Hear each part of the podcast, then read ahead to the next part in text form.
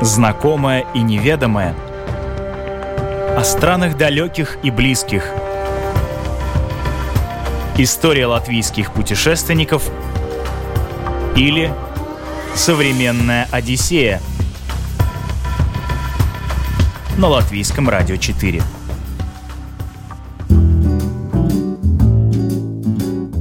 Значимых для нее точки на карте – Гималай, Кавказ и Шотландия. В каждой из этих точек – горы, без которых сегодняшняя героиня программы «Современная Одиссея» не представляет свою жизнь. Меня зовут Яна Ермакова, и прямо сейчас отправляемся в очень интересное путешествие.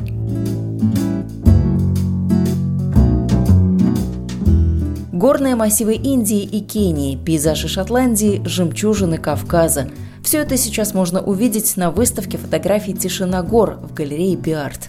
Здесь и заснеженные шапки, и вершины в лучах заката, и пики, буквально прорезающие облака. Автор работ Юлия Швед. Девушка много путешествовала и фотографировала, когда на пути встречались горы. Каждая фотография – часть жизни. Деньги для того, чтобы сделать выставку, Юля собирала практически с миру по нитке. Она тот редкий человек, который празднует свой день рождения 29 февраля. И специально к этому дню она приурочила народный сбор средств. Люди откликнулись, все получилось, и вот теперь выставка радует глаз посетителей. Специально на платформе краудфандинг сделала страничку, где каждый любой мог э, вложить сумму, которую он может и хочет. И спасибо тем людям, которые поверили в этот проект, поверили в меня, за доверие, за щедрость, несмотря на времена, и благодаря материальной поддержке которых э, можно было распечатать фотографии именно в том виде, в котором вы видите. Это что касается благодарности, что касается самой выставки. Э, «Тишина гор». Я очень долго искала название. Но как только я обратилась к себе, к своим внутренним ощущениям, я поняла, что слово «тишина» это будет самым верным словом, которое у меня ассоциируется с горами. И это не только та тишина, которую ощущает человек, который поднимается в горы. Те, кто были в горах, поймут, э, что я имею в виду. Но это то внутреннее состояние, состояние внутренней тишины нигде, кроме как в горах, я не ощущала такого внутреннего спокойствия, равновесия и такой внутренней тишины. Это, наверное, то, ради чего мы живем, к чему нам нужно стремиться, именно к этому внутреннему состоянию. И пытаться как-то это внутреннее состояние сохранить, спускаясь с небес на землю, спускаясь с гор, живя обычной жизнью. Надо сказать, сделать это непросто. В горах мысли сами собой приходят в порядок, а вот по возвращении физическое, эмоциональное и психологическое равновесие как будто куда-то улетучивается. Снова приходится спешить, переживать по пустякам, откуда ни возьмись накатывает стресс и наваливаются проблемы. В общем, стремительный городской ритм делает свое дело. Но Юля нашла для себя способ, как в городской среде сохранять баланс сил душевных и физических. Внутреннее состояние тишины теперь приходит к ней во время занятий восточной практикой тайцзи цюань. Но настоящих эмоций, тех, что получаешь на природе, в горах, это все же не заменит. Вы видите здесь только горы, но для меня это не только горы, потому что каждая из этих фотографий – это целая жизнь. И мы как раз стоим около очень удачной эм, стены, э, потому что здесь представлены три значимых для меня мест опорных, в которых я была. Это Гималай, Кавказ и Шотландия. А, вообще, откуда появилась моя любовь к горам? Эта история началась очень давно, когда я впервые в жизни э, поехала за границу. Это было в 2007 году. Меня пригласили в гости в Шотландию. И вот э, два кадра, э, зимний кадр э, и вот этот, это из Шотландии. Так случайно вышло, но я в случайности не верю, говорит Юлия Швед о том поворотном в ее жизни моменте, когда она отправилась путешествовать. Девушка только закончила школу, и недельный отпуск в Шотландии стал для нее своего рода подарком – К тому же тогда она впервые летела на самолете. Я до сих пор помню, что это был э, полет в Абердин с пересадкой в Амстердаме. И у меня, конечно, было очень много эмоций и впечатлений на этот счет. И первый опыт в англоязычной стране, где я могла попрактиковать свой английский, ведь я думала, что я так хорошо его знаю, но приехав и начав общаться с англоязычными людьми, я поняла, что разговорная речь очень сильно отличается от академической. И можно сказать, что я не решила путешествовать, а жизнь решила за меня. Я, когда увидела эти горы в Шотландии, я буквально влюбилась э, с первого взгляда в эту страну. Впечатление от Шотландии было настолько сильным, что Юле захотелось пожить в этой стране, и Вселенная как будто услышала ее мысли. Через какое-то время знакомые предложили девушке поработать в Шотландии. Когда я увидела такие пейзажи кругом, будучи из Латвии, где ничего подобного нету, я оказалась под огромным впечатлением, и я поняла, что я хочу там жить, потому что я поняла, что без гор я не могу. И действительно, в какой-то период жизни я жила в Шотландии, и, наверное, нигде не ощущала такого состояния внутреннего равновесия, как именно там. Но, как ни странно, когда живешь где-то, то у тебя не хватает времени, чтобы насладиться этим местом. Поэтому для меня самое значимое посещение Шотландии было в прошлом году, когда я уже давно там не жила. Но я поняла, что мне, как личностное достижение, обязательно нужно подняться на самую высокую точку Великобритании, гору Бен Невис в Шотландии. Она не такая уж высокая, всего лишь 1400 метров. Это было в декабре, и я понимала, что это не самое удачное время, чтобы в Шотландии, в этой стране дождей, слякоти и холода подниматься в гору. И сами шотландцы говорят, что на Бен всего лишь в году 14 дней благоприятных, чтобы подняться на Бен Невис и увидеть вид этих гор.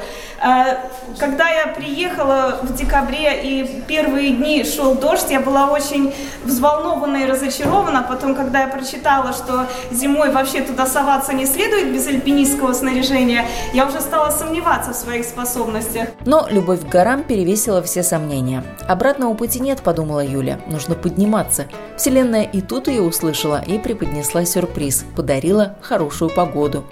Проснулась утром в назначенный день, небо было ясное, светило солнце. И я поняла, что мне повезло поймать один из этих редких дней, взобраться на Бен Невис. И э, на самом деле Бен Невис это один из самых популярнейших маршрутов Шотландии. Э, туда я поднималась, там люди с собачками ходили гулять, кто-то там в майке, хотя наверху было минус 14. Ну ты этого, конечно, абсолютно не чувствуешь. Э, но в какие-то моменты я понимала, что, э, может быть, мне стоит вернуться назад, потому что физически все равно, хоть и невысоко становилось сложно, но я достигла этой вершины, и это популярный маршрут. Но мне повезло, помимо того, что это был солнечный день, когда я поднялась на вершину, я оказалась совершенно одна. Это вообще очень редко для этого места. Я стояла совершенно одна, и я чувствовала, как будто бы я, в принципе, одна во всей Вселенной. Кругом звенящая тишина, ничего не слышно, горы, у меня появилось очень двоякое ощущение. С одной стороны, мне казалось, что это вообще какой-то другой мир, и что я человек, что вообще я здесь делаю. Мне казалось, что я какой-то вообще чужеродный элемент. Но одновременно с этим у меня появилось ощущение такой внутренней гармонии, что я поняла, что это и есть настоящая жизнь, и вот это вот внутреннее состояние, это и есть то настоящее, что есть в жизни. Поэтому я, в общем-то, благодарна горам и надеюсь, что наше знакомство с ними продолжится. И я благодарна в первую очередь Шотландии. На этой выставке большинство фотографий из Шотландии и из Бен Невиса. И одна фотография, то, что вы увидите в середине с солнцем, это фотография из Кении. Потому что в этих стенах также была несколько лет назад моя э, фотовыставка, посвященная Кении.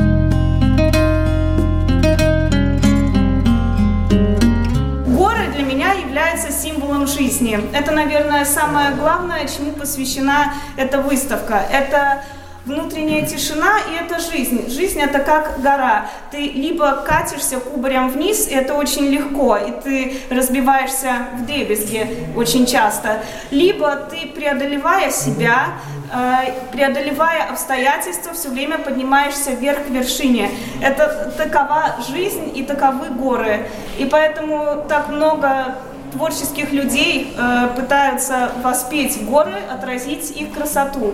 Картины Николая Рериха, когда чуть позже Юлия с ними познакомилась, только укрепили девушку в нежных чувствах к горам.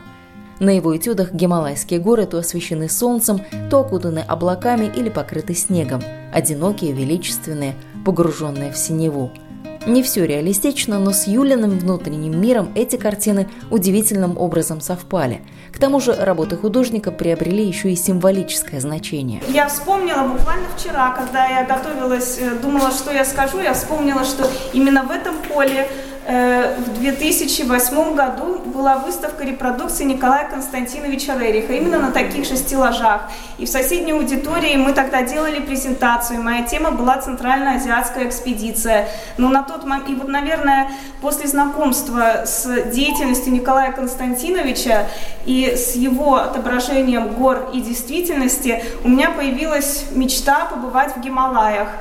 Э, и этой мечте суждено было случиться. И две крайние фотографии – это фотографии из Гималаев. Я, к сожалению, там не занималась э, трекингом, я не поднималась, но мне очень хотелось побывать в Северной Индии, в тех местах, э, где на данный момент живет Далай-Лама 14 и где последние годы провела семья Рерихов – специально для этой поездки был куплен фотоаппарат, и человек, который подарил мне фотоаппарат и подарил мне поездку в Индию, мы с ним давно не общаемся, но вспоминая Э, вчера буквально я тоже вспоминала об этом человеке с чувством благодарности, потому что в жизни все не случайно и выстраивается в какую-то логическую цепочку. О том, что все не случайно, Юля скажет еще не раз, и действительно в ее жизни все именно так. Череда событий, людей, встреч не раз приводила ее к этой мысли. Э, ну, наверное, серьезной проверкой, э, готова ли я вообще к горам, это был мой недельный поход на Кавказ в прошлом году в России. И тогда я поняла, что моя любовь к горам должна быть подкреплена обязательно физически, э, потому что когда ты находишься на высоте и э, ты чувствуешь, ты в принципе не чувствуешь, что физически что-то не так, но ты понимаешь, что в принципе что-то не так, как-то ты не так себя чувствуешь. Для меня это было огромным впечатлением и огромным внутренним опытом. Это вершина горы Фишт, то есть мы альпинизмом не занимались, мы наверх не поднимались, но в течение недели мы ходили по этим высотам, и я поняла, что мне, если я хочу ходить в Гималаях или э, в каких-то более серьезные походы отправляться, обязательно нужно себя готовить к этому физически. В первую очередь э, сердце тренировать. Э, то есть просто побольше ходить и двигаться. Это также мой совет вообще всем людям. Двигайтесь побольше, особенно если вы хотите ходить в горы. Э, и как я уже говорила, что горы это, это такой опыт, который не бывая в горах, получить невозможно. И несмотря на то, что и такие великие художники, как Николай Константинович Рерих, э, отображали горы, много фотографов, писателей, поэтов, э, на видео это можно снимать, но вот эти фотографии, э, вот я смотрю на них, я вспоминаю эти места, но они абсолютно не отражают на самом деле того внутреннего состояния, когда это все находится вокруг тебя. И как бы тебе ни было тяжело физически, как бы ты не потел, не преодолевал, когда ты поднимаешься на вершину, то ты понимаешь, что это все стоило того. Лучше гор могут быть только горы, на которых еще не бывал, и, возможно, самые интересные и необычные вершины у Юли еще впереди. Но пока Шотландия – это страна дождей, зеленых холмов, старинных городов и средневековых замков, остается для нее лучшим местом на Земле. В первую очередь, конечно, это горы, это природа, и природа нетронутая. То есть, попутешествовав э, немного по Европе и посмотрев на другие горные страны, например, э, многим очень нравится Швейцария, Альпы, там я тоже бывала, но скажу честно, на меня как-то это не произвело такого глубокого впечатления, как э, холмы Шотландии. А природа там такая нетронутая, дикая, эм, и когда ты приезжаешь в эту страну, как будто бы ты переносишься в какой-то другой мир, более уравновешенный, уравновешенный, спокойный. Эм, это место располагает к созерцанию, ну, если говорить о природе. Э, также мне очень понравились э, маленькие городочки. Шотландия небольшая по территории и занимает северную часть острова Великобритания. Страна очень своеобразная, а ее главная достопримечательность – ландшафт. Здесь находятся самые высокие на британских островах горы, глубокие озера, зеленые долины, красивая береговая линия. Про Шотландию действительно мало известно, наверное, потому что все внимание как-то перетягивает Англия и Лондон. Но, тем не менее, Шотландия, ну, как я упомянула, это страна очень уютная и очень дружелюбная. За счет того, что шотландцы народ сравнительно небольшой, то есть всего 5 э, миллионов, наверное, это как-то тоже оказывает влияние на менталитет, но люди очень дружелюбные, хотя если вы не поймете их наречия, они вам 10 раз повторят одно и то же, но они даже не постараются э, сказать медленнее или более разборчиво, или на более понятном английском языке. К этому надо быть готовым, но тем не менее, по большей части люди, особенно в деревнях, э, невероятно отзывчивые, и я бы советовала поехать именно вот в маленькие городочки, маленькие деревеньки, они потому потому что вот такие уютные, крошечные, как игрушечные. Вот. А не скучно там в этих деревеньках? Поля до поля вокруг, ну, камни встречаются. Ну, я скажу сразу, что шотландские деревеньки очень отличаются от латвийских деревенек. А, мне кажется, что они уютные, то есть это хоро- хорошие такие места для так называемого эскапизма, чтобы какое-то время просто провести в уединении на природе. Можно порыбачить. Э, на овечек можно можно посмотреть. Есть там эта знаменитая овечка Шон, про которую, или барашек Шон, про которого мультик снят. И очень дети любят этот мультик. Вы знаете, я, я как-то, наверное, отстала от жизни, но я не совсем знаю, что это за овечка. Но овечек действительно очень много. Ну, знаменитая же Доля тоже оттуда. Э, да, знаменитая клонированная овца, чучело которой можно посмотреть в Национальном музее Эдинбурга. Действительно, это изобретение шотландцев. Кстати, об изобретениях. Несмотря на то, что Шотландия совсем небольшая страна, ее часто называют колыбелью великих открытий и изобретений – Революционные идеи и эксперименты шотландцев в области медицины и техники во многом сформировали современное европейское общество. Такие изобретения, как марка, велосипед, шприц, пенициллин, телефон, холодильник, э, это все принадлежит шотландцам. Но как и часто бывает с изобретениями, что кто-то изобретает, кто-то дополняет, поэтому тут уже сложно сказать на самом деле, кто изобрел велосипед, но шотландцы были к этому причастны. И Многие из вас, наверное, слышали про первый в мире клон, когда склонировали овцу. И сделали это овца э, овечка Доли, которую я собственными глазами видела ее э, чучело в Эдинбургском историческом музее. Э, это, этот эксперимент был проведен именно в Шотландии. Ну и, наверное, вы знаете такие имена, как Адам Смит, как Дэвид Юм, это тоже шотландцы. Ну и всякие э, математические, разные физические э, явления, вроде логарифмов, тоже происходят из Шотландии. Ну и вот это вот неаппетитное на вид блюдо, это национальное блюдо Шотландии. Но всем известно, что у британцев fish and chips, это картошка жареная с рыбой, у шотландцев это хаггис. Э, это тоже блюдо горцев, которое было сделано из э, выпотрошенной овцы и упаковано в желудок овцы. Но для не любителей мяса, для вегетарианцев теперь есть современная версия, которая состоит из бобовых э, и овощей. Столица Шотландии Эдинбург от Лондона отличается как день и ночь. Город уютный, с богатой историей и культурой. В центре на гранитной скале расположился величественный замок. Эдинбург – город древний, а потому чрезвычайно интересный. Сами шотландцы гордятся его историей, корнями, уходящими во тьму веков, и не упускают возможности рассказать иностранцам какой-нибудь любопытный факт о нем – и неудивительно, ведь за прошедшие века тут много чего происходило, а сам город оброс не только достоверными историями, но и многочисленными легендами и мифами.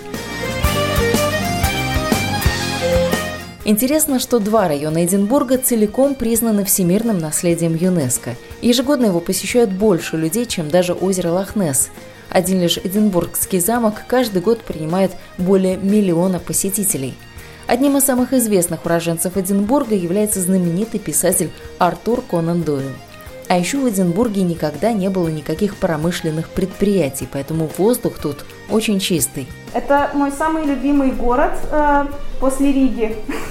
Э, но очень долго я считала Шотландию вообще своей духовной родиной потому что, ну, как я уже сказала, это совершенно особое место. И если вам кажется, что вы знаете, как выглядит типичный европейский город, если вы знаете, что такое Лондон и Великобритания, то когда вы попадаете в Эдинбург, вы понимаете, что это что-то совершенно другое, что вы никогда не были в никаком похожем месте. И надо сказать, что вот когда прогуливаешься по ночному Эдинбургу, то вот эти маленькие здания, маленькие окошечки, все это кажется игрушечным, как будто бы вокруг какие-то декорации, и ты находишься где-то вообще совершенно в другом месте. И надо сказать, э, что я была удивлена, что шотландцы верят в привидения, и, и это на полном серьезе. Я сначала думала, что ну, они прикалываются надо мной, когда мои коллеги в гостинице стали говорить, что у нас живет привидение, там я видел привидение, сям я видел, но потом это, это встречается повсеместно, и даже вот моя хорошая знакомая из Латвии, которая полнейший материалист, она мне стала говорить, что она видела привидений, и что у них там в доме кто-то живет. Я не знаю, как на это реагировать, но за мои несколько лет в Шотландии я с ними не встречалась. Ну, может быть, встречалась, но не видела. Э, в первую очередь бросается в глаза то, что в Эдинбурге нету небоскребов и отлично сохранен исторический центр города. Э, и так получилось, что э, несколько столетий назад в Эдинбурге был очень сильный пожар, и все здания до сих пор покрыты такой черноватой дымкой. Но на самом деле эта дымка, этот окрас, он как раз придает особый такой исторический древний колорит. Эдинбург очень зеленый город – в нем очень много, э, много холмов, много парков, много исторических зданий и достопримечательностей. Э, и несколько холмов э, имеют вулканическое происхождение, то есть это не действующие вулканы. Вот один из них, это главная достопримечательность Эдинбурга, Эдинбургский замок. Раньше он был окружен рвом, и, конечно же, в Средневековье туда бросали ведьм, чтобы проверить, если она утонет, значит она была не ведьма, и если она не тонет, значит она ведьма. Ну, много легенд, конечно, ходит о шотландских замках. На данный момент э, в этом здании находится исторический музей. С культурным наследием у нашей сегодняшней гости отношения особые. В Латвии, как посчитала Юля, расширить кругозор возможностей немного. Тогда она начала искать практику за границей и нашла сразу в двух совершенно разных странах – в Италии и в Кении. Наверное, самое главное из всех поездок, что я вынесла, это э, себя. Мне кажется, что та, которая я есть сейчас, это как э, пазл, который собранный по крупицам из всех предыдущих опытов, в том числе и заграничных опытов. Э, и, возможно, я никогда бы так в Латвии и не осталась, если бы я не, так много не путешествовала. Но каждая страна, я всегда страны сравниваю с людьми. А, либо вот у тебя есть контакт, либо нет контакта. И это часто как-то даже неосознанно, на каком-то таком эм, интуитивно-энергетическом уровне. Э, и с каждой страной у меня свои отношения. Ну, например, Кения для меня была э, невероятно ярким опытом и насыщенным. Опять же, я никогда не мечтала об Африке, но когда я увидела практику в области культурного наследия в организации, которая занимается охраной наскальной живописью, мне это очень показалось интересным. Э, я решила использовать эту возможность туда поехать. Э, и этот опыт был э, богат, поскольку я побывала в таких местах, где я, ну вот как турист, скажем, никогда бы не побывала, если бы я поехала в Африку, познакомилась с огромным количеством людей, причем абсолютно из разных слоев общества, э, то есть от самых там простых и чуть ли не бездомных до каких-то послов. Поездила по всей стране. Ну, вот интересно, вы сказали, в Африке вы побывали в тех местах, где как турист вы бы не побывали. Что это за места такие уникальные? Что вы увидели, что вас так впечатлило? Ну, поскольку я проходила практику в организации, которая занимается охраной наскальной живописи, то мы ездили по местам, связанных с наскальной живописью, по различным э, проектам, э, над которыми моя организация работала. Также мой начальник очень часто брал меня на различные мероприятия, куда его приглашали. Он очень давно, он сам не кениец, но он очень-очень давно э, живет в Кении и постоянно, чуть ли не каждый вечер куда-то после работы он ходил то на какое-то открытие выставки, то мероприятие. Ну и плюс в Кении так, там э, эта страна находится на экваторе, то есть восход и закат в одно и то же время все время. Э, световой день примерно с 6 до 6. То есть когда заканчивается рабочий день официально, ну уже темно, а когда темно, то людям поодиночке, без машины лучше по улицам не ходить. Это все-таки, ну да, это не слухи, это действительно так, это может быть опасно, и поэтому, в принципе, я одна никуда не могла бы пойти, ну и меня начальник всюду брал с собой, и, например, он меня брал даже на какие-то там посольственные, э, на какие-то приемы в посольствах, э, на какие-то официальные встречи, э, и ну, я, я, скажем, в Латвии никогда даже в таких местах не бывала, где попадала, э, будучи в Кении. Интересно, что Латвию Юля фактически открывает для себя заново. Оказалось, не нужно никуда далеко уезжать из дома, чтобы почувствовать себя счастливой. Есть такая поговорка «где родился, там и пригодился». Десять лет ушло у Юлии на то, чтобы прийти к этому. В общем, я все время что-то искала, и, наверное, у меня было какое-то шило. Я такая непоседа была все время. Мне хотелось куда-то, что-то. Было шило, а сейчас?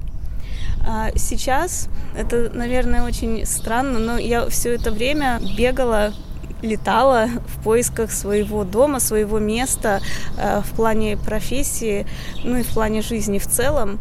Э, и мне казалось, что оно где-то там, там, где трава зеленее. И это у наверняка очень многих людей такая иллюзия, но когда ты соприкасаешься с реальностью, реальность часто оказывается совершенно другой. И у меня заняло более 10 лет жизни путешествий, чтобы понять, что мое настоящее место, мой дом, это страна, где я родилась, это Латвия, Рига. И теперь у меня, я не знаю, может быть, это тоже какой-то опыт и, и возраст, какого-то такого нетерпения путешествовать больше нету. Наоборот, хотелось бы побольше по Латвии поездить. Больше тянет на природу, чем просто вот в какие-то страны ездить. Это вас так пандемия вверх тормашками перевернула по жизни или нет? Нет, это все началось до пандемии, поэтому я не могу сказать, что я в пандемию особо страдала, хотя у меня как раз-таки были запланированы путешествия на природу, горам, но это все немножко отодвинулось. А что стало такой вот поворотной точкой? 10 лет, вот где они закончились, эти 10 лет поисков? Они закончились в Германии, где я заканчивала магистратуру. И я туда перевезла уже все вещи, вплоть до велосипеда и какие, какой-то там кухонной утвари. То есть я уже думала, все, вот мне нравится Германия, это, это мой дом, мне там хорошо.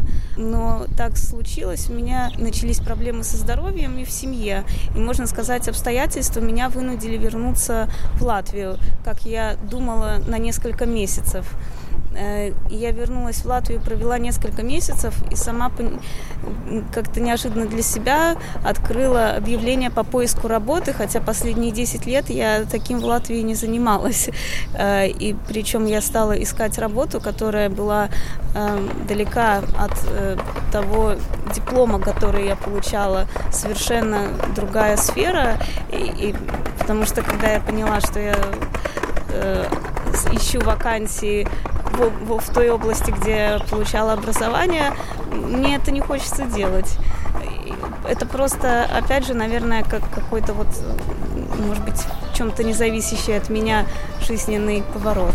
О накопленном жизненном опыте говорят «Мои года – мое богатство». Юля то же самое может сказать о странах и путешествиях. Чем больше видишь, тем больше понимаешь, как мир устроен и кто и как в нем живет. Каждая страна действительно управа, она приносит какой-то неповторимый опыт. Э, это и соприкосновение с людьми, и соприкосновение с местом. Ну, Шотландию я долго считала действительно своим духовным домом, потому что мне там было внутренне уютно, спокойно и как-то, э, как я уже говорила, страна способствует такому созерцательно-философскому состоянию. И мне до сих пор кажется, что Шотландия это какое-то сказочное место, куда мне хочется периодически возвращаться и окунаться, таким образом отрываться от реальности. А, в английском языке есть такое хорошее слово эскапизм, эскейпизм, то есть э, это способ э, уйти от своей повседневной жизни, окунуться во что-то другое. Наверное, для меня э, Шотландия есть такая страна. Эм, ну вот у меня есть, кстати, один э, негативный опыт. Страна, которая мне не понравилась, с которой я просто, наверное, не почувствовала какого-то резонанса. Это Бельгия. У меня была практика в Брюсселе. В принципе, Брюссель, ну, я, вроде бы ничего плохого не могу сказать, но почему-то у меня очень э, тяжко шла эта практика. И, кстати, тогда это было как раз во время, когда были взрывы в аэропорту и закрыли весь Брюссель. Я помню, что нас... Э... Ну, такое довольно страшное было зрелище. Если в центре Брюсселя поуходить было в то время, то это были с автоматами военнослужащие или полицейские, это были броневики какие-то ну, на, на главных улицах. Как-то так это было. Вы знаете, я жила и работала на центральной улице. Э, и я не, не могу сказать, что там было прямо все так я, я, э, воинственно.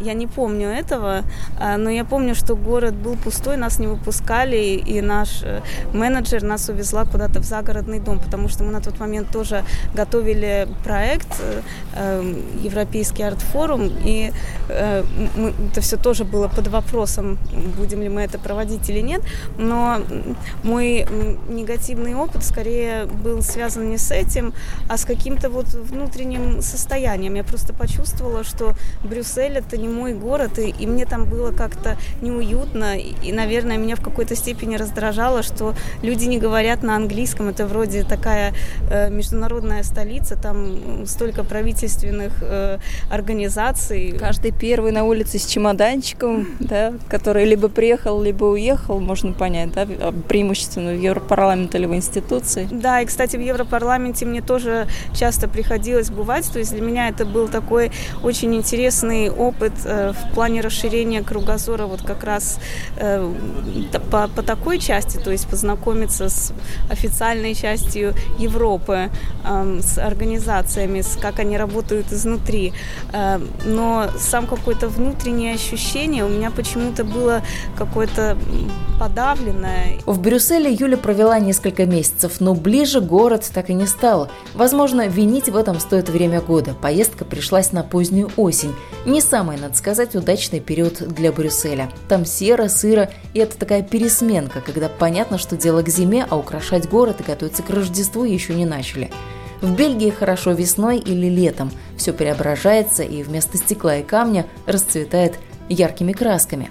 Ну вот не поверю, что после всего того, что вы увидели, где вы были, вы вот так вот сядете спокойно в латы, а сядете и вот будете тут все свое время проводить. Ну нет, ну, наверное же какие-то есть мысли, что я хочу вот еще сюда поехать, еще хочу сюда поехать. Ну, у меня есть такие мысли, но, скажем, я э, остыла э, к Западу, меня к западным странам, к Европе, наверное, как вот в плане городов и стран я чувствую, что я наездилась. Мне, меня больше интересует природа и интересуют э, э, более дальние страны. Я бы с удовольствием еще раз поехала в Африку. Я, например, ни разу не была ни в одной мусульманской стране. Мне было бы очень интересно посетить. Э, меня интересует тема культурного наследия, поэтому, конечно, хотелось бы посетить какие-то особенно значимые в мире исторические места. Ну, например, в Китае побывать в списке будущих путешествий у Юли также значится Непал. Еще раз она бы съездила в Индию, ну а также обязательно посетила бы Украину, Беларусь и Россию. Отдельным пунктом стоит Норвегия. Как страна, где, как предполагает Юля, ей будет так же хорошо, спокойно и легко, как в Шотландии.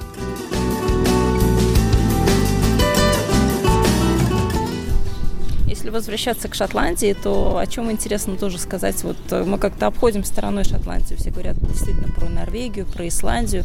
Про Шотландию вы одна из немногих, кто вот пришел в нашу программу и сказал, а я вот люблю Шотландию, а мне вот там нравится, вот там совершенно потрясающая природа.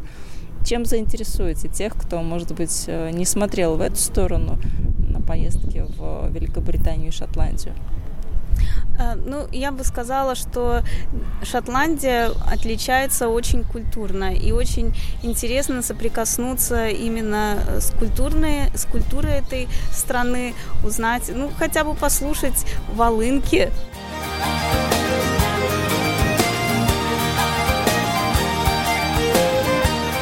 Летом в Шотландии особенно ждут любителей культуры. Август здесь месяц фестивалей, чего только не происходит. Исторические реконструкции, выступления комиков, театральные и музыкальные мероприятия, выставки и концерты. Так что добро пожаловать в Шотландию. Вы слушали программу «Современная Одиссея». Для вас этот выпуск подготовила я, Ян Гермакова, и я прощаюсь. До новых! Встреч!